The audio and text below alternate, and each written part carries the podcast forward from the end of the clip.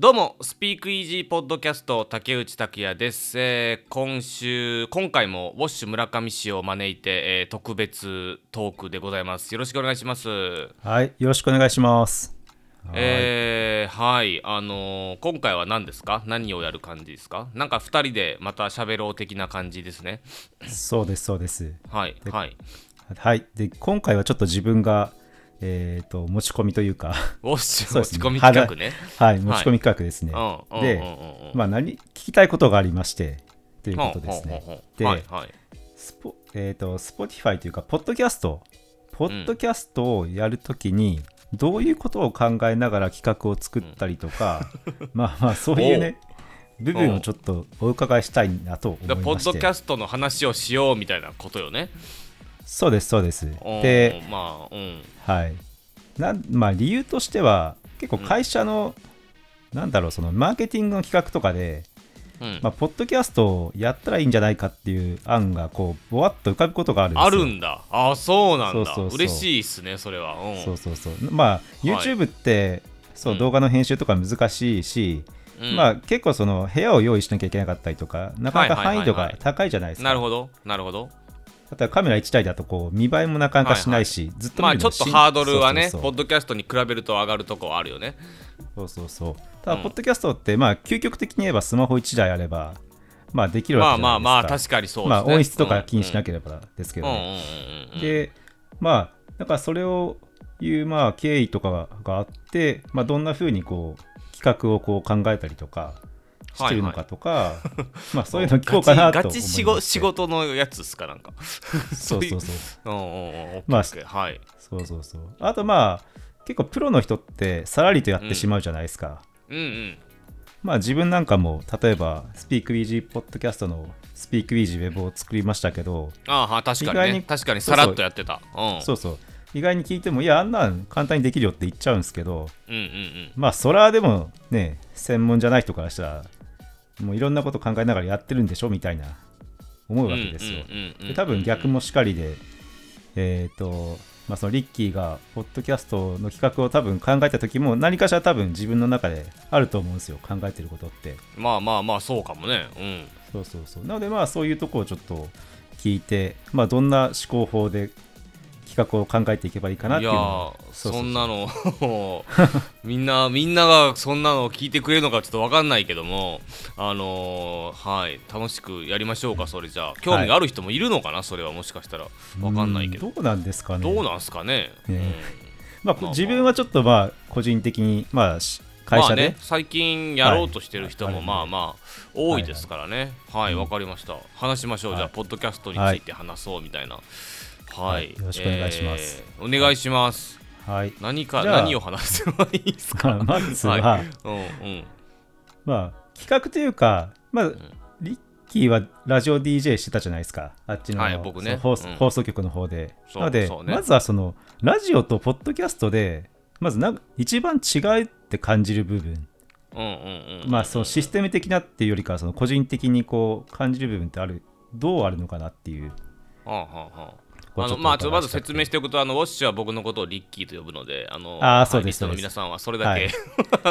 はい、10年以上前の、はいはい。呼ばれてた竹内力から来てるんですけど、まあ、とにかくラジオとポッドキャストの違いね、そうです。なんでしょうね。まあまあいろいろあるし、まあ、はい。全然変わらないところもあるんですけどはい、まず制作で言うとあの、うん。完全に一人で、えーうん。できてしまうというのがあの、うん。大きな違いですかね。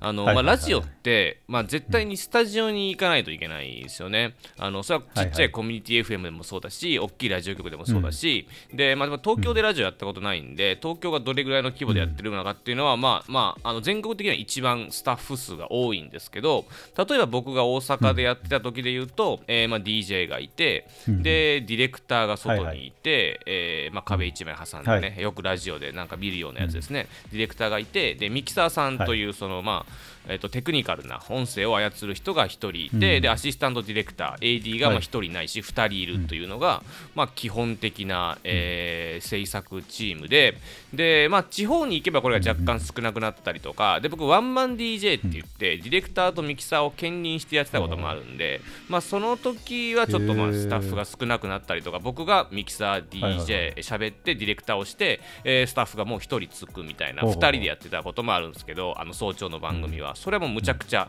えー少ない、はいはい。多分一番ミニマムな体制で。で東京とかだとこれにその、まあ、放送作家の方がついたりとかで、まあ、スポンサーの方が多いんであの代理店がもうそこにいるとかね、えーはい、ー。あとはそう AD がまあちょっと忙しいので1人がまあ2人だったり2人が3人だったりみたいな、えーことはあると思います。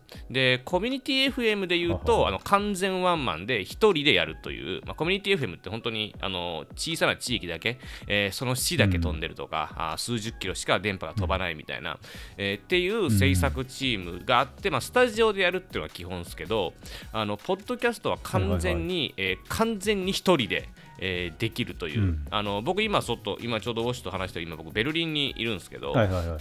あのベルリンからもそのマイク1本持っていけば、えー自分で作れるという。で、まあその制作スタジオに行かなくていいっていうのが一つじゃないですかね、うん。はい。えーまあ、ラジオは絶対スタジオがあってそこから電波を飛ばさないとできなかったのであのこっちは、あの電波じゃなくて、えーまあ、ネットにアップしてそこからこうネットを介して聞くというスタイルなので、まあ、制作が一番違うなという印象がありますね。はい。はあだから一人でやってるのと要はその人が多いってことはリアルタイムでやってるからっていうのがやっぱ一番大きいんですかね。いやー、どうなんですかね、それはもうもはや関係ないんじゃないですかね。まあでも、あのーまあ、ポッドキャストは現在、リアルタイムではできないですよね。できないですね。うん。だそれも大きな違いで、でも、ん。だからその、まあ、ラジオは生放送というのがあって、えー生放送でこうメッセージを送ってきてくださる人がいて、えーそれを読んだりみたいな、まあ、生のグルーヴ感みたいなのが生まれるっていうのも、あのこれもポッドキャストとラジオのやってる側で言うと大きな違いかなっていう感じはしますね。生のグルーヴ感って、まあ、今現状はその収録してますけど、うん。うん。うん。このまあ生っちゃ生じゃないですか。話してる瞬間自体は、あまあそうそうんね。なかグルグルーヴ感っていうのは要はどんな感じの感覚なあやっぱりね生放送とね。ポッドキャストの収録はでも全然違ってて、で、まあ、生放送ってやっぱじ自分が今しゃべっこれねあのねやってないと説明しづらいんですけど、ね。ラジオのスタジオに入って、うん。今生放送で喋ってあの、で今みんなが聞いてるっていう独特のその緊張感というか、やらないとわからない緊張感っていうのがあって、僕最初に一番最初にあのー広島 FM でなんかうん。ディレクターの人にこう喋りの練習みたいなのをなんかさせてもらっててである程度喋れるようになったってなった時にコミュニティ FM で時間をもらったんですよ。あの週に5分だけもらったんですけどあのー生放送を体験してこいっていうのであのーオンエアは全然違うからっていうので行ったんですけどもう全然違いました。やっぱすごい独特の緊張感があってで、まあ、それがまあややってて大きく違いますし、まあ、実際そのメッセージが来る、えー今聞いているんだという、えーこっちやってる側の感覚ですよ、そのリスナーさんの感覚ちょっとわうんわかんないですけど、やってて今聞いている人がいる。でそれに答えてまたメッセージが来るみたいな。で、まあ、どんどん例えばビッグアーティストが来たらドーッとメッセージが来たりとか、まあ、その生のグルーヴ感っていうのはあるんですけど、はあはあはあそれはなんかラジオとポッドキャストの違いっていうよりは生放送と収録の違いなんですよね。僕的には、なるほど、はい、それって生放送ラジ同じラジオでも生放送と収録だと収録ってそれが生まれないのでああラジオとポッドキャストの違いとは言い切れないなって感じはしますけど、まあ、ポッドキャストでその感覚になるのは難しいっていうのはありますね。はあはあはあなるほど、うん、なんか面白いですね。やっぱあの、あと収録時間あるじゃないですか。うん、うん。結構もう自由に決めちゃうじゃないですか。たうんうん。あのアジカンのゴッチさんのそのインタビューで、はいはい。時間をあまり気にしなくていいってことなんか言ってたような気がするんだけど、はいはいはいはいはい。やっぱそういうのもあったりします。収録時間が違う例えば収その録時間、うん。気にしないといけないから例えばまあ、1時間っていう枠があったとして、まあ、CM もあったとあーると思うんですけなるほど。なるほど。実際に話そのそうそうそう。はいはいはいはい。あそれはでもあるあある。るじゃないですか。むちゃくちゃある、うん。それはなんかその良くも悪くもですけど、えーいまあ、2時間番組があって2時間に収まりきらないって、例えばめ、そのインタビューとかで言うとラジオのインタビューって短いのよ基本は、うん。あのーアーティストが来てパッと喋ってパッと帰っていくっていうロングインタビューって言っても1時間ぐらいで普通はまあ15分とか20分ぐらいで短くだからすごいショートトークなのよね、でラジオやってる時はあんま思わなかったですけど今ロングインタビューとかをやるようになったらすごく短いなという印象はあります。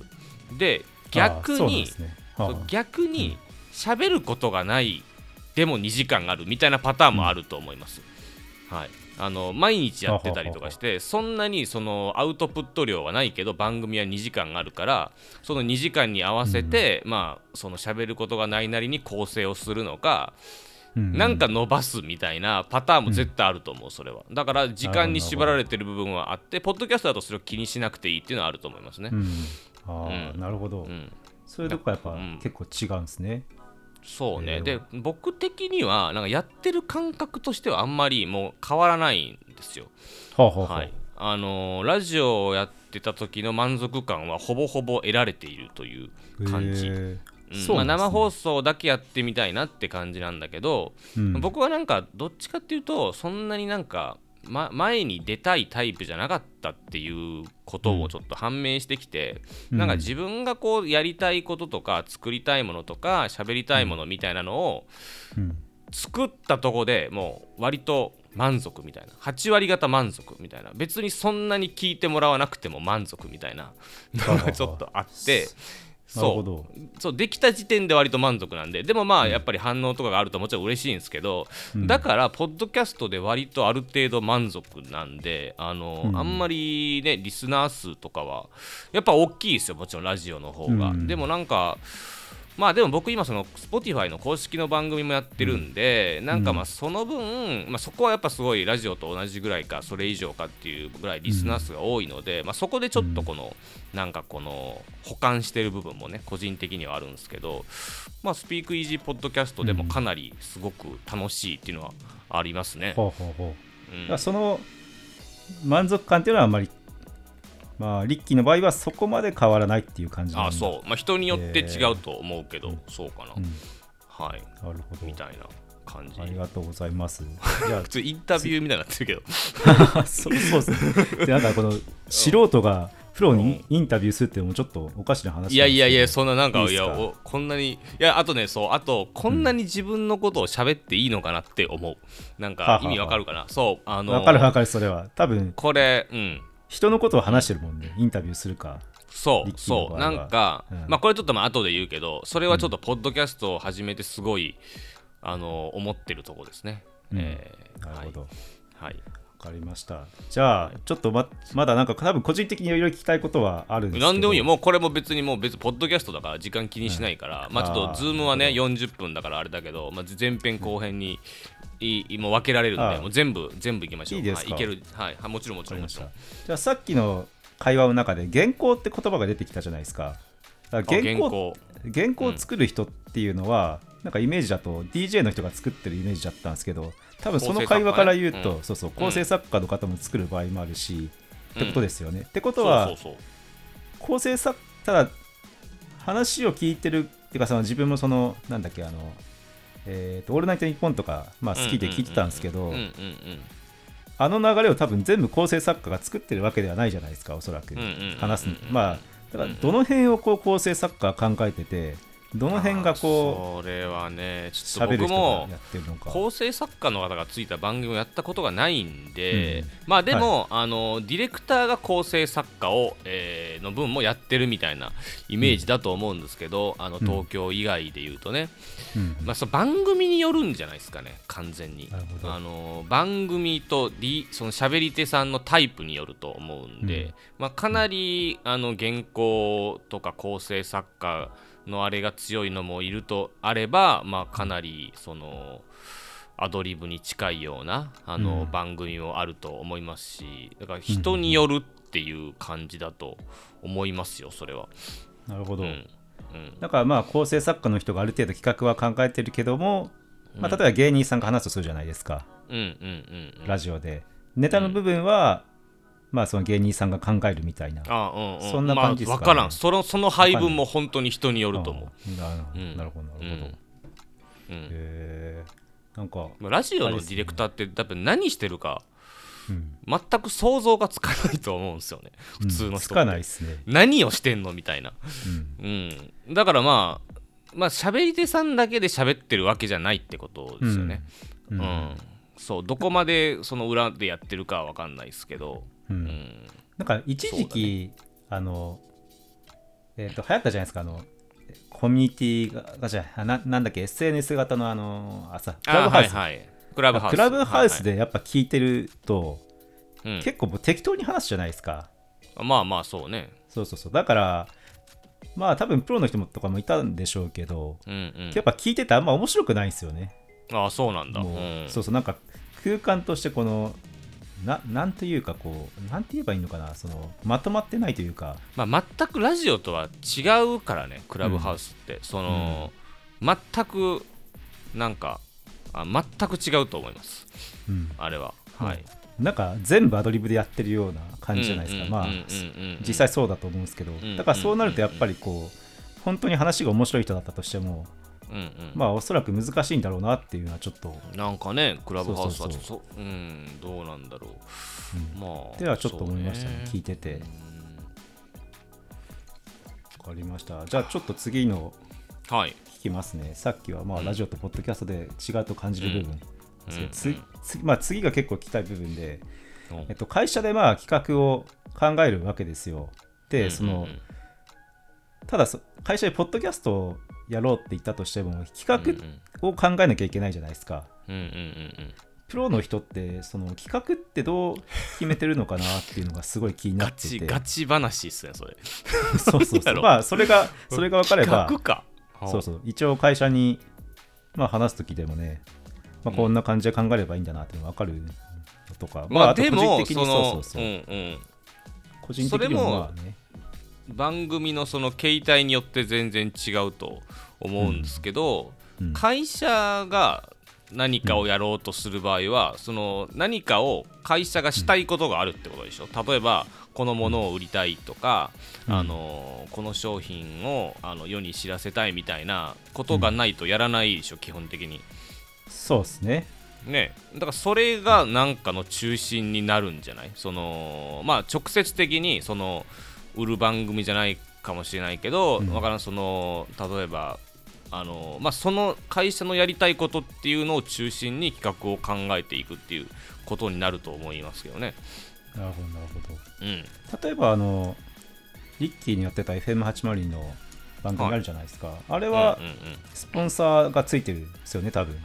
スポンサーあでもついてない時も全然ある。つああそうなんですねもちろんもちろんもちろんもちろん、へー全部が全部ついてるわけじゃないんであそうね、あのーそうそうそう。でラジオってその、うん。番組全体についてる時もあればコーナーにつくこともあるんでそれはもう、ほうほあのー全全都道府県一緒で例えばわかんないですけどマクドナルドプレゼンツ、えーなんとかラジオみたいな2時間番組がある時もあるかもしれないしあの20分とかの番、コーナーで、えー This, This program is、uh, brought to you by マクドナルドみたいなコーナーが、マクドナルド、えーなんちゃらなんちゃらみたいなコーナーが始まったりとか、だから全部が全部スポンサーに支配というかついてるわけではないです。うほうほうほうほうはい、結構、むしろスポンスココーナーを単純に考えるだけで言うとスポンサーさんとかとはまあやり取りしないといけないんだけど、うん。あのー多分ゼロから何もない時に考える方が難しいと思いますね、企画とかを。へー。だから何もない状態であなんか企画を作りたいっていうよりはなんかうん。例えば会社のやりたいことがあって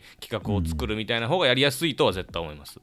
なるほどなるほど、うん、へーいやなんか不思議だなと思って。民放、まあ、テレビテレビ局が一番そのメディアとしてイメージがあるんですけど、やっぱテレビって絶対 CM つくじゃないですか,、うんうんうんうん。ラジラジオってだからそのススポンサーがついてないけどあで番もテレビもテレビもその丸々そのついてる番組もあれば、うん。あのスポットで CM が入るだけみたいなこともあるじゃないですか、はいはいはい。その間にそうそうそうだそれと一緒っすねあなるほど、そうそうそうそう、まあ、基本的にテレビとラジオはほぼほぼ一緒のイメージで大丈夫だと思います、なるほど、はい。うん、へえ。だから企画はんか不だからなんかを、はい。なんかを中心に考えればいいと思うんですけどね、うん。なんだろう。例えばっていうのは出てこないけど、うん。なんか例えばどういう状況でポッドキャストやろうってなんのむしろ。ままあ多いのがまあそうっすね。まあ採用系とかが多いかなと。あー。じゃあでも普通に考えたらなんか、うん。あのーそのその会社のうん。あのー新入社員の人とかにインタビューするポッドキャストとかそうそういう感じになるんじゃないの？わかんないけど、うん、シンプルにってことですよね。まあそう顔が出ないから。シンプルにそうそうだからそそういうことじゃないととだって意味がないしわかわかんないけど、まあこういう音楽もやる会社みたいにしたいん。だったら、なんかミュージシャンのいろんなインタビューとかだからそのやりたいことによって変わってくると思うけど採用でなんかそのわわかんないよ。俺就活もしたことないから、うん。わかんないけど、新卒の人になんかその、まあ、聞いてほしいとか新採用のためにどういう会社か知ってほしいとかだったらなんかわかんない、うん。座談会やるとか。でなんか毎回テーマを決めて、あのなんだろうはい入る前はこうと変わったこととかさ座談会とか、まあ、それぞれに一人ずつインタビューみたいなそういう形がシンプルであのベーシックなんじゃないですかね。みたいなみたいな多分あの考え方の構造にはなると思いますけどね、基本は。なるほどなるほど、うん。なんかまあ伝えたいことがまあぼわっとこうあって、それに基づいてこういうことをやったらいいんじゃないかっていうまあ普通にシンプルな、そうそうそうそう、やり方そういうことだと思いますね。だからまあその普通に会社系じゃなくて番組で作ろうとするんだったら、まあ、ラジオ的な作り方で言うとあの、まあ、ずーっとこうフリートークだけだとなんかちょっと、なんかなんか展開がないから30分ぐらい経った後になんかワンコーナーを入れるとか、なんかまあそういう場所とかでも考えると思いますし、まあ、こういうトピックがあるからそれをそれをコーナーにどうやって落とし込むとか例えばフジロックがあるんだったらフジロックのコーナーをやりたいねみたいなんで、うんで例えばフジロックのアーティストを特集するとか直前特集とか、あのライブライブバージョン流すみたいな。だから何かしらありきで作ることも多いと思いますし、まあ、やりたいことがあったらそこから作るみたいなこともあると思うし。うん、なるほど。これ誰が聞いてちょっと面白いのかちょっと分からないですけど。まあ、自分は面白いですけどねすごい。あ本当ですか、うんまあ、みたいなことは、コーナーね。はいはい。ワンコーナーっていうとそのまあシンプルにそのまあ新まあさっきの採用の例で例えるとその採用系のまあインタビューだったとして、うん。まあ飽きるじゃないですか。うんうん。だからその中でこうなんかこう途中で企画そう企画の中のそのなんだろうコーナーみたいなのを考えたりすることもあるってことですよね。あだからそのインタビューするって言ってもそのインタビューの中身を、あのーちゃんとパッパッパッと決めていってうん。ゾーンに分けてあげるとか、あのーだただただだらだらインタビューするんじゃなくて、えっと例えばまあ10人集めて同じテーマでインタビューするとか、まあ、1、えーなぜ会社に入りたかったのかみたいな、えーにあの志望してたのはあのこの業界だったのか否かみたいな分かんないけどそういうなんか、うん。えー入ってからと現実みたいな分かんないけどねみたいな、うん。まあ、全部テーマを一緒にしてやってあげるとかそういうことはやるんじゃないですかね。はあ、はあはあ、だからもうある程度あ、まあ、今回もちょっと一応話すとき前にうん。原稿をちょっと見せてますけど、うんうん。まあ、そういうことをやるような感じってことですかね。そうじゃない、つうん、あ分からん分からんそう分からん。分からんけど、わからんけど。うん、まあまあまあ普通じゃないですか。でもラジオ以外もでもそういう考え方じゃないのかな。分からないけど。うん。なんか感覚的にやりすぎてしまって、まあ自分もそのサイト作るときとかも、まあ、あまあね。当然そうそう当然こうだろうっていう感じでやってるから、うんうんうんうんまあそれにまあ勝手に型にはまってるというか、うんうんうんうん部分があるから、あんまり意識はしてなかったけど、まあ、言語化するとそんな感じなんかな感じか。ね。うん。な感じっすかね。はい。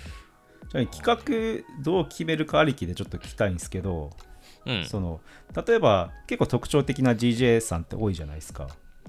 ほうほう。ほうまあ、うん特徴的っていうかその、まあこれにこれに強いとかあるじゃないですか、うんライブに強いとか、あはいはいフェスに強いとか。はいはい。そのそれぞれのね DJ さのそうんそうそう。特徴みたいな。はいはい。そうそうそう。なんかその人選ありきなのか、まあ、人ありきというかで企画が決まるのか、でも企画がこれやりたいっていうかやらなきゃいけないっていうようになってそれで人選するのかっていうのどっちのパターンがあそれはどっちもあるんじゃないですか。どっちもあると思います。うん。うん。えー例えばじゃあ、うん。まあラジオって言ってもその、まあ広告があっての放送なので、えーとまあ、何らかの企画がどんどん入ってくる可能性がちょっと高いですよね。例えばじゃあフジロックをやりましょうってなって、まあ、それはスポンサーついてるかついてないかどっちもどっちでもいいけどななくてもいいけど、じゃあフジロックのこと詳しい人がいた方が喋った方がいいので、えーその人が選ばれますよね。これ企画ありき、で逆に、えっと人選ありきで言うと、えーすごいあのーフジロックがむちゃくちゃ好きな DJ さんがいる番組では、フジロックのコーナーをやろうっていう話になりやすいですよね。で、フジロックのことを全く、あのーし好きじゃない DJ さんがいたとして、その人の番組ではそうやろうとはならないので、うん。確実に、まあ、人選ありきっていうパターンもあるのでどっちもあると思います。なるほどなるほど。うん、あーでもそれ多分会社の考え方と逆かもしれない。うちの。あそうなんそうなんだ。うん、いや例えばそのまあ最近あったんだけどそううちの社内でそこまでディレクションが得意じゃない子がうんうんいたわけですよ、うんまあディレクションっていうと多分一緒だと思うんですけどラジオとかも、うんうんうんうんでだからあえてディレクションにつかせてあなるほど。仕事経験させたりとかっていうのは。そうそうそうただまあラジオとかだともうやっぱりもうそれ自体が商品だから、まあそうねのやっぱそれだけでやっぱりまあまあもちろんなくもなくもないですけど、そういうことは、ある程度のとこまで行くと起こりにくいんじゃないかな多分。うん。うーん。なるほど。うん。まあ、やっぱりもう得意な分野でこう突破して勝負することもあればみたいな。まあやしだしそのまあスポンサー案件を割とこなせるみたいな、うん何でもこなせるタイプの人みたいなのがこう重要視されたりもするんで、まあラジオに限らず何でもそうじゃないですかね、まあ、テレビタレントさんとかでもそうですし、まあラジオの話ですけどね。ポッドキャストはこう全く関係ないと思いますけどねこれは。うん。うん。OK です OK です。うん。了解です。はい。仕事の話や。んそうね仕事の話だね。仕事の話や。んいやいやまあでもなんか基本的なんだなって考え方は。そうね一緒じゃないですかね。ううん。ん、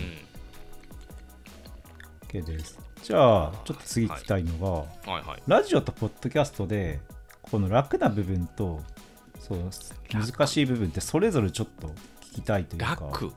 まあ、楽っていうか楽。楽。楽というかこれはいいなって部分とこれはちょっと難しいなと感じる部分。お互いにそれぞれ。えー、ありますかなんでしょうね、楽なまあ部分って例えばないっすけどね、ラジオに、うん、例えば？まあ今こう遠隔でやってるわけじゃないですか。うんうんうん。まあそういった部分だったりとか、まあ、時間の制限っていうかその今時差時差もあるけどできてるとか。えー、なんだろうラジオ楽な部分と難しい部分、あでもポッドキャストで言うとうん。あのーえっとラジオとの違いでうん。なんかやっぱラジオって流れてることが多いですよね。なんか、うんまあまあ自分から聞きに行くパターンもあるんですけど車に置きたらつけたらずっとつけっぱなしみたいな。でうん。ポッドキャストってそれはあんまないんですよ。なんか知らないけどよく流れてるみたいな使い方ってポッドキャストってあんまなくて。うん聞いてる側の感じとしてうん絶対聞きに行くんですよね。うん。だからそのまあまあよりこうコアな方がいいと思いますしうん。でまあよりパーソナルな方がいいって言われてるんですけどうん。僕はもうやっぱりラジオを10年間やってきたのでで、うん。その月火水木金の早朝の番組の帯とかをやってたんで、うん。なんかこうやっぱマスに喋るっていううん。感覚から抜け出せないんですよはあ、はあはどうしてもあの自分のことを喋ろうっていうかうん。でまあそう思うラジオってそうそういうメディアだと思うんでよりなんかテレビとかと比べるとそういうことを出しやすいと思うんですけどうん。まあ言ってもみたいな。言ってもその大きいラジオ局で、えーその朝の番早朝の番組とかやるってそういう話もしつつ、でもなんか別にそんな自分の話をむちゃくちゃずっとするわけではないじゃないですか。うん。まあしないですよね。言ってもね言ってもね、そのちょいちょいこういい具合にどこまで混ぜ込めるかみたいなそれぞれのこう割合でみたいなそこが勝負だと思うんですけど、うん。言ってもそのみんなに聞いてもらうっていうのはこう大前提なんですよね。うん。だからでポッドキャストってやっぱそのやっぱそそれはあんまり面白くなさそうな感じがやっぱりもうもう34年ぐらいしてますけどしてて、うん。でもやっぱ自分の話をあんまりもともと得意じゃないっていうのもあって。もともと普通に会話するのでもそこまでなんかずっとしたいわけじゃないのでそれには苦しんでますね。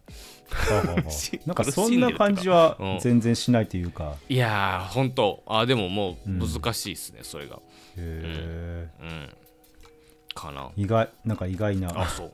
いやなんかそれはありますね。うん。それが結構違いじゃないですかね、楽な部。まあ時間とか場所にはかなり解放されたなっていう感じはうん。ありますねうん、まあ、あれですよね、まあ、収録機材とかも、まあ、個人で手に入るマイクとかでもめちゃくちゃ性能いいですもんね今。うん、うんうんうん。うんだかまあちょっとそのマイクで話してますけど結構こっちで音がいいですもんね。あ本当。あのーなんでだからなんでしょうね。そういう違いは楽な部分って何でしょうね。楽な部分って、まああとあれだ。あの一人でやってるっていうのは、うんなあ楽でもあり大変でもあるって感じじゃないですかね。その発想が一人からしか抜け出せないというか、うん。やっぱディレクターがあのと一緒にやることによって、えー違うこうところに持っていかれたりしたりとかまたあスタジオでやるっていうのはやっぱりなんか緊張感があるんですよ。もう番組が例えば5時から始まるとしたら、まあ、3時ぐらい2時ぐらいに集まってなんか話して、えースタッフも何人かいてもうその時点でやっぱり家じゃないじゃないですか。家からこうちょっとちゃんとして、えースタジオスタジオに行って でちゃんと話してで今から始まるぞっていうやっぱ緊張感が違うし、なんかやっぱり一人では生み出せないものが生み出せるっていうのはあるんじゃないですかね。おまあそうっすよね、まあ、よくフリーランスの人とか、まあ、うちもたまに依頼かけますけどやっぱりなんかちょっと昔のやり方してんなって思ったりすることあるんですよ。そうなんかまあ自分はそのコーディングとかしたりとかもするんですけどそのうん。HTML とか CSS っていうのがあって書いたりするんですけどなんかすごい代理もなんか教えられてないんかなみたいなこの部分。あーそうそういうのもだからあると思います。一人の,、あの欠点はそっちじゃないですかね。うん。うんうん難しいやっぱ見,、まあ、見られた方がいい部分もあるっていう、いや絶対あると思います。一、ね。人、うん、それはやっぱりすごいあると思いますね。うん、うん。なるほど、まあ会社とかまあそういう団体でやるんだったらまあ収録出版社じゃなくてちゃんとこうみんなから意見を募ったりしてあそうまあそうね。そうそう変えたりした方がいいってことですねじゃあだポッドキャストだから一人でやれるから、より自由でより自由な表現ができるっていう面もありますけど一人だからそっちの方がいい番組ができるとは僕は思わないですね。うん。うん、何人かでやってちゃんとしたとこでやるからできるいい番組もももちろんありますし、うん。あのーだからどっちがいいっていうのはちょっと何とも言えないかなと思います、うん。うん。なるほど。うん、まあいい部分と悪い部分がまあ悪い部分って言い方ではないか。悪いというか、うん。まあまあ難しい部分というかうん、単純に。あるかな。あはい